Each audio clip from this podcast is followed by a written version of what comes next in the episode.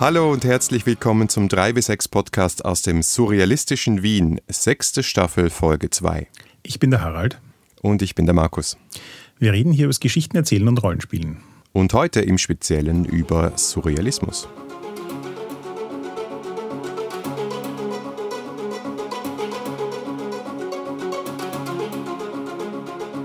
Ja, ähm, das ist der Auftakt einer neuen Staffel. Dann, dann, da. Genau, wir starten in ein neues Format, das auch ein bisschen das alte Format ist, weil wir machen wieder Miniserien und wir haben wieder so eine Art übergeordnetes Thema. Wir haben in der letzten Staffel sehr viel über One-Shots gesprochen. Dieses Mal sprechen wir über Spiele, die auf jeden Fall kampagnenfähig sind, ohne jetzt Kampagnen auszuspielen, aber wir spielen was. Richtig. Ähm, was neu ist, wir reden nicht nur über die Spiele.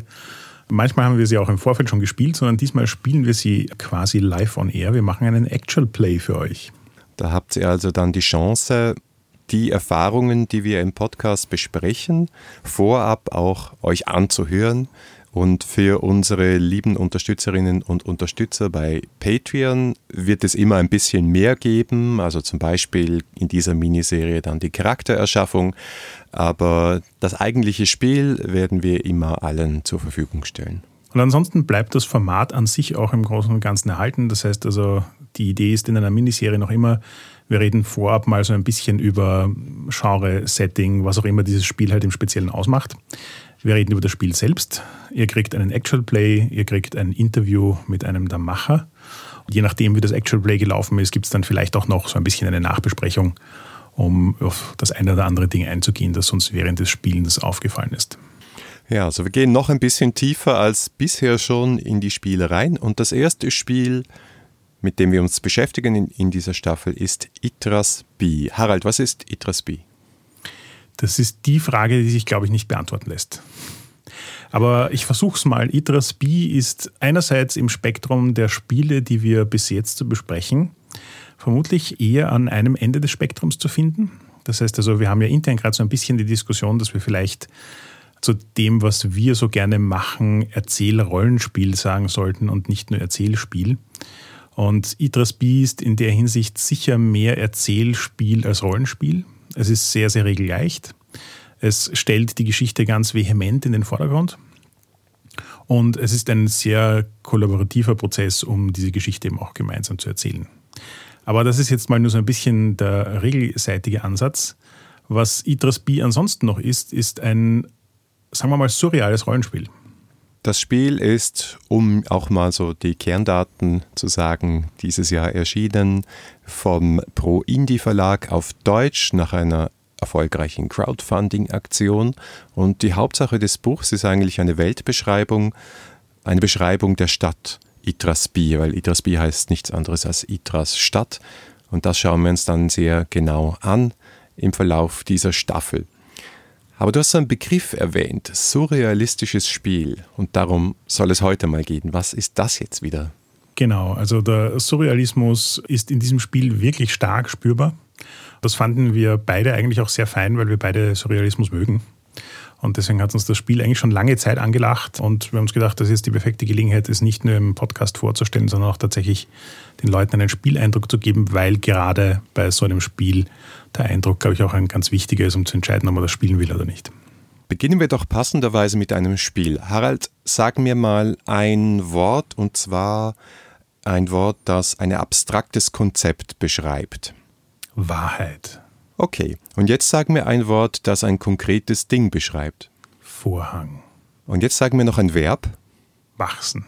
Okay, du hast jetzt gerade eine surrealistische Metapher erschaffen durch Zufallsassoziationen, nämlich die Metapher, die Wahrheit ist ein Vorhang, der wächst. Wow, das funktioniert beeindruckend gut. okay. Weißt du, wo ich das gelernt habe? Nein. Im Französischunterricht. Das macht keinen Sinn. ja, doch. Vielleicht. Also, Herzlichen Dank an meinen Französischlehrer, Herr Fabris. Dankeschön. Der war sehr, ein großer Fan vom Surrealismus und der Surrealismus ist ja auch in Paris entstanden. Also es gibt schon einen Zusammenhang. Aber das, was wir jetzt gemacht haben, ist so ein Kernding des Surrealismus, nämlich sich durch zufällige Dinge, durch das, was gerade dir im Hirn herumschwirrt, quasi automatisch inspirieren zu lassen zu einer Kombination, die eigentlich keinen Sinn ergibt, aber wenn du genauer reinschaust, dann vielleicht mehr Sinn ergibt, als du gedacht hättest.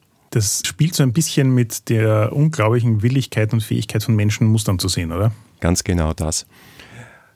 Da gibt es ein ganz gutes Zitat, das ich gerne vorlesen möchte von André Breton, einem der Begründer des Surrealismus, oder sagen wir mal so, es, der Surrealismus hat es mit den Definitionen ungefähr so wie die Rollenspieler. Es gibt äh, tausend Fraktionen, die sich gegenseitig bekämpfen, im Falle des Surrealismus teilweise auch mit Fäusten, um die richtige Definition. Aber ich sage mal so, ganz oben im Wikipedia-Artikel steht meistens André Breton, äh, der auch 1924 das äh, Manifest des Surrealismus geschrieben hat, gleichzeitig, also mit zwei Wochen Abstand zu einem anderen Typen, der auch ein Manifest des Surrealismus geschrieben hat. Aber dieses Zitat finde ich gut. Ich glaube an die künftige Auflösung dieser scheinbar so gegensätzlichen Zustände von Traum und Wirklichkeit in einer Art absoluter Realität, wenn man so sagen kann. Surrealität. Nach ihrer Eroberung strebe ich, sicher sie nicht zu erreichen, zu unbekümmert jedoch um meinen Tod, um nicht zumindest die Freuden eines solchen Besitzes abzuwägen. Das klingt wie ein wirklich passender Gappentext für Idris B. das ist es. Also mein Französischlehrer, und daran erinnere ich mich noch heute, hat das mal so beschrieben. Der Kern des Surrealismus ist zu sagen, ich nehme zwei Dinge, die überhaupt nicht zusammenpassen, und nehme sie quasi in die linke und die rechte Hand und führe dann die beiden Hände so lange zusammen, bis zwischen diesen beiden Dingen ein Funken springt und dann etwas Neues entsteht schneid das nachher raus, aber ich fühle mich jetzt versucht zu sagen, das heißt, der Materie-Antimaterie-Antrieb von Star Trek ist surreal. Warum sollte ich das ausschneiden? Aber gehen wir noch einen Schritt zurück, nämlich zur Entstehung des Surrealismus. Es gab Vorgängerbewegungen, insbesondere der Dadaismus. Sagt ihr Dada etwas? Total, allerdings nicht rasend viel mehr als der Name. Zum Dadaismus habe ich auch eine besondere Beziehung, weil ich ja in Zürich studiert habe und in Zürich ist der Dadaismus entstanden, im Kabarett Voltaire in der Spiegelgasse in Zürich, fußläufig erreichbar von meinem Studentenquartier. Und das war eine sehr anarchistische Bewegung, die einfach mal gesagt haben, wir machen alles kaputt, was irgendwie bourgeois ist, was Logik ist, was Vernunft ist, was Ästhetik ist. Und das ist auch eine Gegenbewegung gegen sozusagen die guten Begründungen, die alle zum Ersten Weltkrieg geführt haben. Und da haben so Künstler wie Sophie Teuber-Ab, Marcel Duchamp, Tristan Zara, Francis Picabia, Kurt Schwitters, Man Ray, Max Ernst, Luis Buñuel, eigentlich auf Spanisch, ne? angefangen, Dinge aus Zeitungsschnipseln zusammenzukleben, Klangdichtung zu machen, vollkommene Nonsens-Theaterstücke in selbst gebastelten Kostümen aus Papier zusammenzutragen. Alles das in diesem Kabarett in Zürich. Also da hat es zumindest begonnen. Und wenn euch die Namen was sagen, dann werdet ihr es vielleicht auch als viele Surrealisten wiedererkennen. Also äh, einige von ihnen, zum Beispiel Tristan und Sarah, sind dann auch nach Paris gegangen und haben sich eben nicht dem Surrealismus angeschlossen. Andere wie Max Ernst oder Man Ray oder Buñuel sind heute vor allem als Surrealisten bekannt. Aber dieses anarchistische, das ist auf jeden Fall den Surrealisten geblieben und die haben das dann auch wirklich ausgeweitet, nicht nur in der Malerei oder der bildenden Kunst, sondern auch in der Literatur, im Film, Musik, aber auch Politik, Philosophie, Gesellschaftstheorie. Also die Surrealisten haben sich auch immer als Kommunisten oder eigentlich Trotzkisten verstanden. Da wollte ich jetzt gerade zwischenfragen. Hast du eine Ahnung, was die Beziehung zwischen Surrealisten und tatsächlich Anarchisten ist? Also, wie du jetzt gesagt hast, die haben sich tatsächlich als die nicht militante, etwas gesellschaftlich vertretenere, moderatere Version von Anarchisten verstanden? Ja, das waren eher die Dadas. Die Surrealisten waren tatsächlich sehr eng verbunden mit den Kommunisten. Die haben sich verstanden als Befreier der Menschen von den engen Grenzen und Strukturen der bürgerlichen Gesellschaft. Und sie haben es halt ein bisschen weiter gesehen als die Kommunisten und gesagt, wir wollen den Geist befreien. Wir wollen nicht nur die Arbeiter befreien, sondern alle Menschen. Auch die Bourgeoisie ist gefangen in ihrem Korsett und auch die müssen befreit werden. Es war also für sie keine Arbeiterbewegung, sondern wirklich eine Philosophie. Da gab es aber sehr enge Verbindungen, zum Teil personell, zum Teil sind auch die Surrealisten dann sozusagen aus dem künstlerischen Bewegung direkt in die kommunistische Bewegung hinein gewechselt, zum Teil aber auch eben philosophisch. Und wenn du das Manifest liest, dann heißt das auch nicht umsonst Manifest, so wie das kommunistische Manifest, sondern das ist eine revolutionäre Bewegung und vor allem Breton hat immer gesagt, first and foremost sind wir eine revolutionäre Bewegung. Das finde ich jetzt insofern interessant, also soweit ich meine Geschichte richtig im Kopf habe, die Entstehung des Anarchismus ähm, hat ja auch viel mit der Schweiz zu tun und liegt auch nicht rasend weit davor. Das heißt, das ist irgendwie so, ein, so eine, sage ich mal, Generation, in der viel von diesem revolutionären Gedankengut in der Schweiz offensichtlich herumgehüpft ist. Ja klar, das hat natürlich den Grund oder mit einen Grund, dass die Schweiz schon lange ein neutrales Land war, dass sie aus dem Ersten Weltkrieg äh, herausgehalten wurde, erfolgreich und dass vor allem Zürich und Genf so Sammelbecken waren für Revolutionäre, die aus anderen Ländern rausgeschmissen wurden. Und in dieser Zeit und noch ein bisschen früher waren ja auch, war ja auch der Wettstreit zwischen dem Anarchismus und dem Kommunismus um, ja, um die vorherrschende antikonservative Macht. Und das war lange Zeit nicht eindeutig, vor allem nicht noch in den 20er Jahren. Ja. Da ja, hast du genau. völlig recht. Da gibt es übrigens auch eine gute Zeitsprungfolge dazu, verlinken wir in den Show Notes.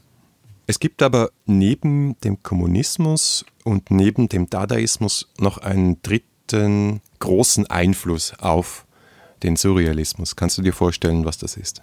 Hm, nachdem der Surrealismus ja bereits eine Kunstrichtung ist im weitesten Sinne, fällt das wohl als Einfluss raus? Hm, gute Frage, keine Ahnung. Freud. Ah. Also wir gehen von Zürich nach Wien zur Psychoanalyse. Traum, Traumdeutung, das Unbewusste, und die freie Assoziation, das sind ja alles Techniken, die Freud beschrieben hat innerhalb seiner Psychoanalyseschriften.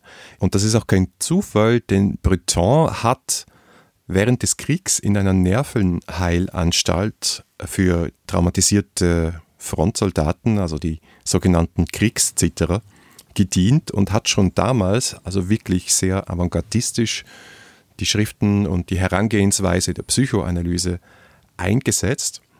Und ja, er hat das dann halt so ein bisschen für sich weiterentwickelt in eine künstlerische Richtung, in eine philosophische Richtung, die dann irgendwann gesagt hat, ja, wir müssen eigentlich, wenn wir das Thema Traum, das Thema Unbewusstes so ganz in der Dialektik anschauen, müssten wir eigentlich sagen, es gibt die Realität und die Realität ist wichtig und auch die Beschreibung der Realität in der Kunst ist wichtig oder sagen wir so, wenn wir das wieder auf Rollenspiel umdeuten, Realismus im Rollenspiel, irgendwie Anknüpfungspunkte für uns aus unserer realen Welt sind wichtig, aber wenn wir wirklich was über uns, über die Menschheit, über, über eine Realität, wie sie sein könnte, erfahren wollen, dann müssen wir auch unsere Vorstellungskraft, unsere Fantasie, unsere Träume befreien und der Realität gegenüberstellen und irgendwie kombinieren und dann kommen wir eben zu dieser besseren Realität, zu einer Surrealität. Jetzt habe ich einen ganzen Stiepel an Fragen. Hast du eine Ahnung, ob Jung mit dem Surrealismus in Kontakt war? Weil man hat den Eindruck, dass viel von dem, was Jung so postuliert, da eigentlich auch sehr gut hineinpasst. Das weiß ich jetzt nicht, das würde mich aber nicht wundern. Ich bin ganz sicher, dass ja, ich bin ganz sicher, dass Jung einen großen Einfluss hatte, vor allem auf die späteren Surrealisten. Es gab ja noch viele, viele Einflüsse der Surrealisten auf andere Künstler. Äh, dazu kann ich später auch noch mehr erzählen. Und die zweite Frage, die mir jetzt sofort einfällt, ganz viel von dem, was du jetzt so rund um den Surrealismus beschreibst, löst bei mir ja freie Assoziationen mit der Traumwelt aus Cthulhu aus. Ich muss jetzt gleich mal vorweggestehen, dass ich, glaube ich, noch nicht rasend viele Originalgeschichten von den guten Mann gelesen habe, also Lovecraft, sondern eher mit dem Rollenspiel und äh, Sekundärliteratur zu tun hatte. Aber Lovecraft war doch deutlich davor, oder? Bilde ich mir das nur ein? Das war gleichzeitig. Ah ja, das okay. war ebenfalls in den 20er Jahren. Und Lovecraft wird ja auch in Itras B als wichtiger Einfluss genannt. Es ist auch sehr, sehr spannend, dass sozusagen die Weird Fiction, unter der ja Lovecraft und viele seiner Zeitgenossen laufen, dass die viel Verwandtschaft hat mit dieser Bewegung, aber halt dann in der Pulp-Literatur quasi dort abgestempelt wurde und deswegen so die gegenseitige Befruchtung erst später stattgefunden hat. Aber du hast recht, gerade für uns als Rollenspieler ist es natürlich die erste Assoziation 1920er Jahre, groteskes, weirdes Zeug, irgendwelche Traumgeschichten, das klingt nach Cthulhu. Ja, spannend, dass das alles so gleichzeitig passiert. Ja, es ist schon interessant. Also es gibt ja auch diese Theorie oder die, diese Idee, ich weiß jetzt nicht, was der Ursprung davon ist, dass der Mensch so, die Menschheit, sagen wir so, so drei große Schläge gegenüber dem eigenen Selbstbewusstsein hatte. Das eine war Kopernikus und so die Idee, oh, wir sind nicht das Zentrum des Universums. Oh nein. Das zweite war Darwin. Oh, wir sind nicht einmal das Zentrum der Schöpfung, sondern nur so ein bisschen ein Zufall, der sich aus dem Affen entwickelt hat, so als Seitenast. Haben wir Glück gehabt. Und das dritte dann Freud. Oha, wir sind nicht mal, wir haben nicht mal die Kontrolle über unsere eigenen Handlungen, unsere Träume, unser Unterbewusstes, bleibt dann nicht mehr viel übrig. Und dann kommt noch der Erste Weltkrieg, wo ja, der halt eine Katastrophe ist, die sich zu diesem Zeitpunkt einfach niemand hat vorstellen können. Du siehst, es gibt Texte von 1914 noch, wo Leute beschreiben, ja, aufgrund der Bündnissituation und der Stabilität der Reiche in Europa ist Krieg eigentlich gar nicht mehr möglich. Ja, und Monate später bricht der Krieg aus. Also ich glaube, diese dieses Zusammenbrechen der bürgerlichen Strukturen des 19. Jahrhunderts gemeinsam mit diesen Strömungen und wissenschaftlichen Erkenntnissen, und kurz darauf gibt es ja auch dann Einstein, ja, da bricht so viel zusammen und da gibt es dann, glaube ich, einfach so einen geistigen, imaginären Freiraum, den Leute wie die Surrealisten genutzt haben. Ja, vor allem, ich habe auch immer das Gefühl gehabt, dass was der Erste Weltkrieg zu künstlerischer Leistung beigetragen hat, ist, dass er ein, so viele Berichte von Menschen gebracht hat, die die Hölle erlebt haben, also die in, in Details etwas beschreiben können, was so dermaßen schrecklich und abgründig ist, dass es halt alles, was du dir so in deiner Fantasie leicht mal ausmalen kannst, einfach in, in, in Detailgrad und in Realismus überflügelt dass das schon auch einen starken Einfluss darauf hatte, was für Geschichten die Leute erzählen wollten, um das zu verarbeiten. Ja, das ist auf jeden Fall so, dass der Erste Weltkrieg eine Unmenge an Reaktionen und Traumata ausgelöst hat, die halt dann in Kunst und Fiktion und Fantasie auch verarbeitet werden musste, aber halt auch sowas wie die Freudsche Psychoanalyse extrem vorangetrieben hat, weil man dann an diesem Punkt, und das war mit das erste Mal, würde ich sagen, oder ein, ein, ein frühe, eine frühe Phase, wo man gesagt hat, aha, Leute, die in der Gesellschaft nicht funktionieren, die sind nicht einfach irre und die muss man wegsperren und die sind irgendwie äh, wertlos für die Gesellschaft, sondern die sind krank und denen kann man helfen. Ja, aber zurück nach Paris nach dem Krieg. Da finden eben in den 20er und 30er Jahren jede Menge Zusammenschlüsse statt zu Gesellschaften und Vereinen. Und da kommen auch neue Künste dazu. Am Anfang war zum Beispiel Breton gar nicht der Meinung, dass die Malerei da hineingehört. Aber dann haben Leute wie Max Ernst auch Techniken entwickelt, wie zum Beispiel Frottage, also dass sie so Papier auf irgendwelche Strukturen wie, wie Holz oder Wände oder Gegenstände gelegt haben und dann mit Farbe und Bleistift das drüber schraffiert haben und so quasi zufallsgefundene Bilder entstanden sind. Oder auch dieses, das wir teilweise als Kinderspiel kennen, dass du eine Zeichnung anfängst, jemand anderes zeichnet es weiter. Und natürlich das automatische Schreiben. Sagt dir dieser Begriff was, automatisches Schreiben? Ich kenne das als ähm, quasi assoziationslose, nein, nein, assoziationslos nicht. Also schreib, wo du dich einfach hinsetzt und schreibst, ohne dass du im Speziellen einen Plan hast, was du schreibst, sondern du schreibst einfach quasi, was in, in dein Hirn oder vielleicht sogar noch besser in deine Finger kommt. und schaust dir dann nachher erst an, was rausgekommen ist dabei. Ganz genau. Und das war übrigens auch der Ursprung von Itras B, also die beiden Autoren haben sich hingesetzt und einfach mal niedergeschrieben und haben dann aus diesem Text, der auch im Buch ist, Ideen für die Welt gezogen.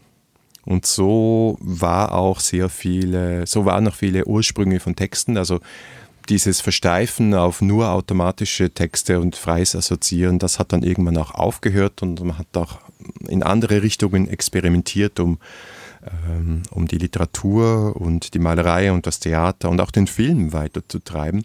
Der berühmteste Film ist sicher Le Chien Andalou von Buñuel. Das ist dieser Film mit der berühmten Wir schlitzen einen Augapfel auf Szene.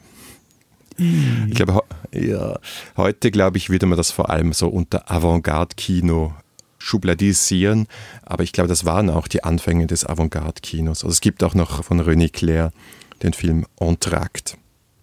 Ja, das waren die goldenen Zeiten, beziehungsweise in den 30er, 40er Jahren waren die goldenen Zeiten der Surrealisten, bis dann der nächste Krieg logischerweise diese ganze Bewegung zerstreut hat in den 40er Jahren in alle Himmelsrichtungen, vor allem in die USA.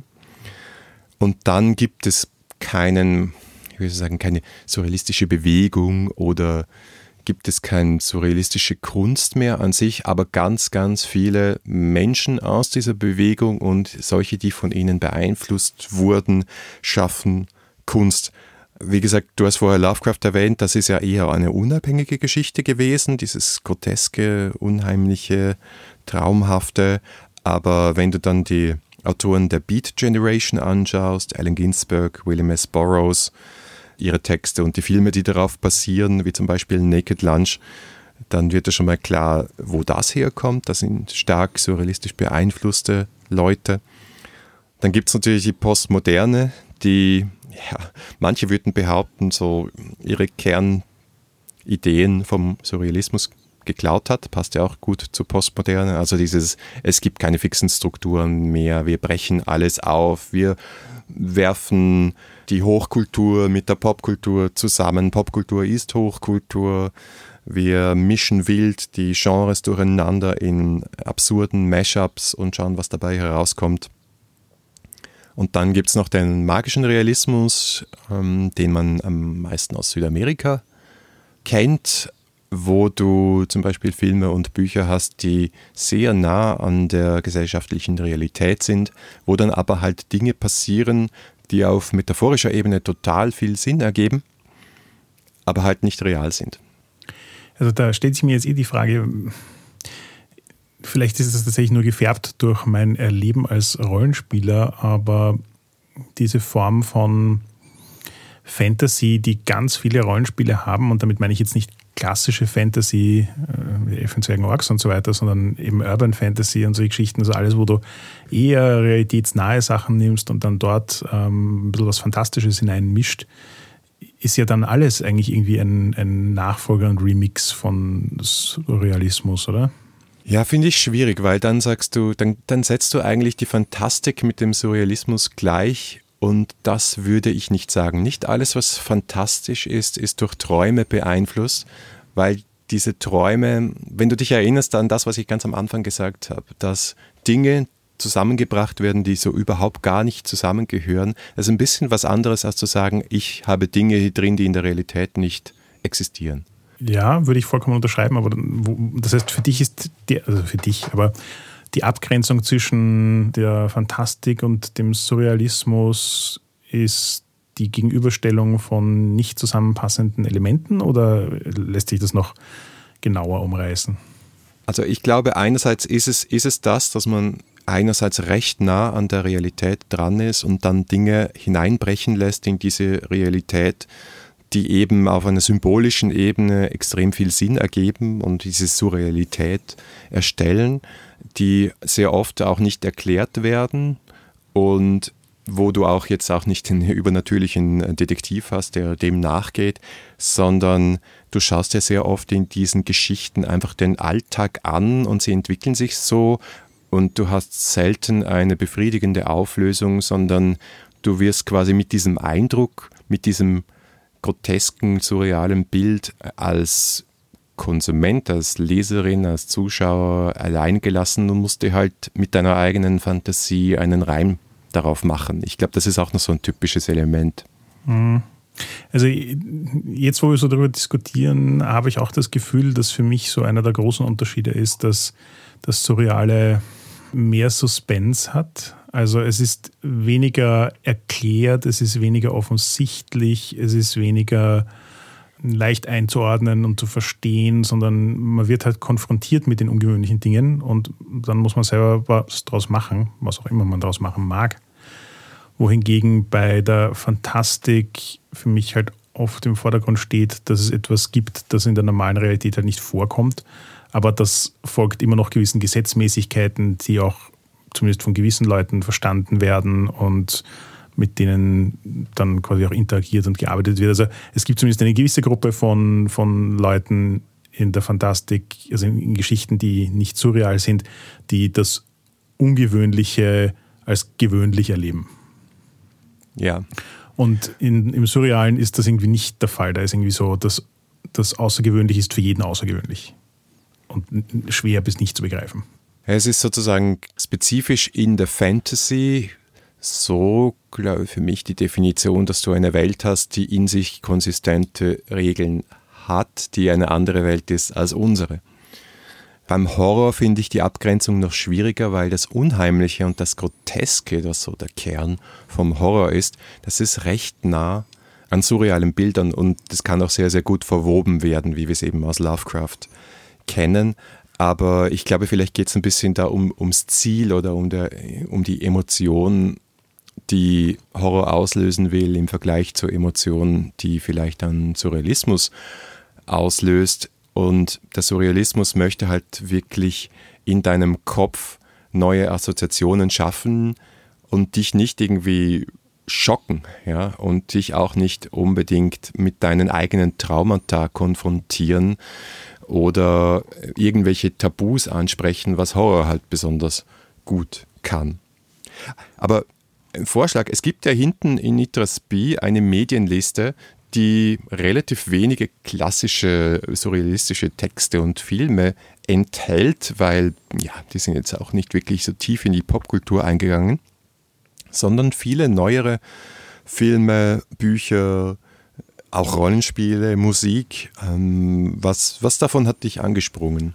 Finde gerade eine sehr gelungene Überleitung, weil nämlich äh, bei der Filmliste, ich lese die mal ganz kurz vor, da haben sie Sachen drin wie Delikatessen, Die Stadt der verlorenen Kinder, Dark City, Being John Malkovich, Eraserhead, Mulholland Drive, Lost Highway und äh, Uwe Garage. Ich habe alle diese Filme gesehen. Das heißt, das war für mich schon mal so diese interessante Erkenntnis von wegen, aha, offensichtlich konsumiere ich relativ viel Surrealismus, ohne darüber nachzudenken. Wobei, nein, stimmt, Delikatessen habe ich, glaube ich, nicht ganz gesehen. Das andere ist, dass ich alle diese Filme damit assoziiere, dass sie einen sehr distinkten visuellen Stil haben. Also Stil jetzt sehr mit Vorsicht zu genießen, weil es nicht unbedingt ein Stil ist, den man äh, abstrahieren und dann leicht noch auf was anderes auch anwenden kann. Aber wenn, wenn ich diese Filme sehe, dann, dann haben die für mich eine distinkte Optik, die sie von anderen Filmen unterscheidet und nicht nur ein bisschen, sondern äh, für mich sehr vehement unterscheidet. Das, was sie gemeinsam haben in dieser Optik und auch in der Logik, wie sie konstruiert sind, ist für mich diese unterbewusste, frei assoziierte Traumlogik. Also es sind ja jetzt mehrere Filme gleich von David Lynch drin, was ja einer meiner Lieblingsregisseure ist, sicher auch kein Zufall. Und so ein Film wie Eraserhead, der hat halt eigentlich keinen Plot. Da geht es nur darum, dass man eigentlich in die Psyche des nicht sehr realistisch gezeichneten Hauptcharakters eindringt und dass die Welt um ihn herum sein Unterbewusstes spiegelt und zum Beispiel nicht nur visuell, sondern auch in der Soundscape. Das, der, berühmt, der Film ist ganz berühmt für sein Sounddesign. Nicht viel Soundtrack, sondern wirklich Schichten über Schichten an Geräuschen, die einem da den ganzen Film entlang entgegendröhnen. Und das macht ganz komische Dinge mit dem eigenen Kopf. Keiner dieser Filme ist einer, der mich ohne Erinnerungen zurückgelassen hat. Also alle haben irgendwie so Bilder und du hast recht, auch Geräusche und äh, Szenen, die einfach irgendwie geblieben sind, weil sie irgendwie mit einem in Resonanz gegangen sind. Und das ist eigentlich was, was ich sehr schätze. Ja, weil es halt genauso wie Rollenspiele gute Erlebnisse oder Erlebnisse zaubern können, die äh, bei einem bleiben, weil sie mit einem Resonanz gehen, tun diese Filme das für mich auch. Deswegen war ich dann eigentlich auch schon sehr gespannt darauf, das mit einem konkret mit einem Rollenspiel zu kombinieren. Ja, ich glaube, das siehst du auch anhand dieser Filme, glaube ich, ganz gut, wie anspruchsvoll das ist, am Spieltisch so etwas erleben zu lassen, glaube ich, weil es so tief reingeht in unterbewusste Mechanismen, weil die Filme auch so auf eine Art und Weise konstruiert sind und eine Logik haben, die eben normale Plotstrukturen auch wieder durchbricht. Und wie schaffst du dieses Durchbrechen von Plotstrukturen, die wir alle gewöhnt sind und mit denen wir auch operieren und die viele Spiele regeltechnisch unterstützen, ja, wie schaffst du das umzusetzen, ohne abzubiegen, eben zum Beispiel in die Fantasy oder in den Horror? Weil keiner dieser Filme, du würdest keinen dieser Filme anschauen und sagen, das ist jetzt ein Fantasy-Film. Eventuell würde man noch argumentieren können, dass sowas wie Delikatessen oder Dark City ein Horrorfilm ist. Vielleicht. Aber Being John Malkovich nicht. Ja, gebe ich dir vollkommen recht. Sie wirken alle sehr eigenständig und weigern sich auch so ein bisschen, andere Kategorisierungen gut zu erfüllen.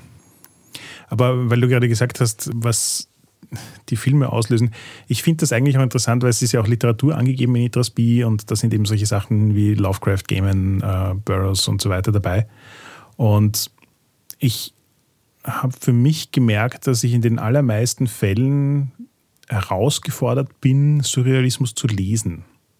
Aus irgendeinem Grund funktioniert das für mich viel besser, wenn mir das als Bild- und Geräuschkulisse präsentiert wird. Es ist irgendwie so das, wie das Gefühl, dass diese Dinge dann ein bisschen besser an meiner bewussten Wahrnehmung vorbeigehen. Und wenn ich sie lese, dann connectet das irgendwie nicht so gut mit mir. Und das fand ich auch spannend, das war mir davor auch nicht bewusst. Also es gibt schon ein paar surreale Geschichten, die ich sehr mag und auch gern gelesen habe, aber im Groben und Ganzen connecte ich besser mit den visuellen Medien, was Surrealismus betrifft. Einen Namen möchte ich hier noch nennen, das ist China Mieville, der auch auf der Liste steht und der nicht nur einer meiner Lieblingsautoren ist, sondern auch kürzlich ein Buch geschrieben hat namens The Last Days of New Paris, was eine Hommage an den Surrealismus ist und gleichzeitig auch so Alternate History, wo im Zweiten Weltkrieg von der französischen Resistance in Paris eine S-Bombe gezündet wird, also eine Surrealismusbombe, wodurch dann surrealistische Kunstwerke, Metaphern und Bilder real werden und durch die Stadt marschieren, die sogenannten Manifs oder Manifestationen. Es ist echt kranker Scheiß, nicht so leicht zu lesen. Wenn du deinen Surrealismus kennst, ist es so ein bisschen ähm, Literaturstudentenpornografie. Aber ich, ich kann es auf jeden Fall empfehlen. Es ist eines der besseren neuen Bücher von Mieville aus meiner Sicht. Das war jetzt eine unglaublich ambivalente Empfehlung, aber ich glaube, ich werde es ausprobieren. es gibt aber auch noch Rollenspiele, die auf der Liste stehen. Call of Cthulhu, okay, geschenkt, haben wir jetzt eigentlich schon ausdiskutiert. Kult geht in eine ähnliche Richtung, habe ich ehrlich gesagt nicht gespielt. Puppetland war so, glaube ich, war das nicht eins von James Wallaces New Style Games? Ich habe von Puppetland noch nie gehört, muss ich zugeben. Ich glaube, das war eine von diesen Sachen, die von Hogshead rausgegeben wurde. Ganz schmales Band, super krank. Aber auch da keine Ahnung. Aber haben wir doch heute schon über Kickstarter gesprochen. Kürzlich hatte ich in meiner Hand die neue Ausgabe, die neue Edition von Over the Edge. Ja, auch letztens bekommen. Ein äh, grandios schönes Buch geworden. Ich habe bis jetzt mal nur reingeblättert, war ein wenig erstaunt nach dem Reinblättern, dass ich es hier auf der Liste von surrealen Rollenspielen gefunden habe. Ich meine, ja, ein paar Dinge beim Reinblättern, die ich gesehen habe, gehen schon in die Richtung, aber ich hatte eigentlich viel mehr den Eindruck von Fantastik als Surrealismus. Hast du es schon mal gespielt? Leider nein ich glaube, es ist halt eine Welt, die diese, dieses Zusammenkommen von vollkommen absurden Dingen mit sehr realistisch und ich würde mal sagen satirisch überzeichneten politischen Intrigen und so weiter äh, betont. Schaut jedenfalls spannend aus, ich möchte es unbedingt mal ausprobieren, aber naja, vielleicht äh, könnt ihr uns mehr dazu erzählen in den Kommentaren oder so. Ja, äh, wäre ich auch gespannt. Also für mich ja auch, also Kult habe ich schon mal gespielt, geht für mich auch in eine ähnliche Richtung. Also ich glaube, man kann Kult sehr gut ohne viel Surrealismus spielen, aber man kann es auch relativ leicht sehr stark surrealistisch spielen. Und damit, äh, ja, also es, es, es hat eine Bandbreite und wenn du eine Gruppe hast, die mit Surrealismus gut kann, dann glaube ich, kann Kult ein ganz besonders ungewöhnliches Erlebnis werden. Als Soundtrack wird dann empfohlen zum Beispiel Tom Waits oder das Album Silence is Sexy von den einstürzenden Neubauten. Beides hat mich ein wenig überrascht. Ich habe es auf meiner Playlist und werd, ich, ich fürchte mich ein wenig davor, in die einstürzenden Neubauten hineinzuhören. Es ist doch schon recht lang her, dass ich das ansprechend fand, aber ich glaube, ich werde es ausprobieren. Das ist das Einsteigeralbum. Das, ist, das geht. Silence is Sexy. Das klingt ja schon so lieb.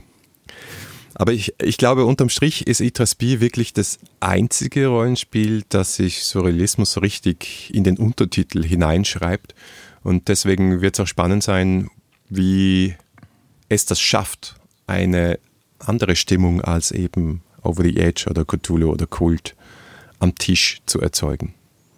Ja, vor allem, weil gefühlt bei den ganzen anderen Rollenspielen der Surrealismus ein Nebenaspekt ist, der dem Spiel eine Färbung gibt und wenn er passiert, ist fein und wenn nicht, dann spielst du halt ein klassisches Rollenspiel. Aber bei Idras B habe ich das Gefühl, dass es so sehr im Zentrum steht, dass wenn der Surrealismus nicht hinhaut, fehlt dir auch irgendwie das Spiel. Und wie gut das klappt, darüber dann mehr in den nächsten Folgen. Das war die zweite Folge der sechsten Staffel des 3W6 Podcast. Feedback lesen wir gerne auf Twitter, Facebook oder auf unserer Website 3w6.fm. Wenn euch diese Folge gefallen hat, dann gebt uns doch ein paar Sterne auf Apple Podcasts. Oder ihr unterstützt uns mit einem kleinen Beitrag auf Patreon. Vielen Dank fürs Zuhören und wir hören uns zwei Wochen.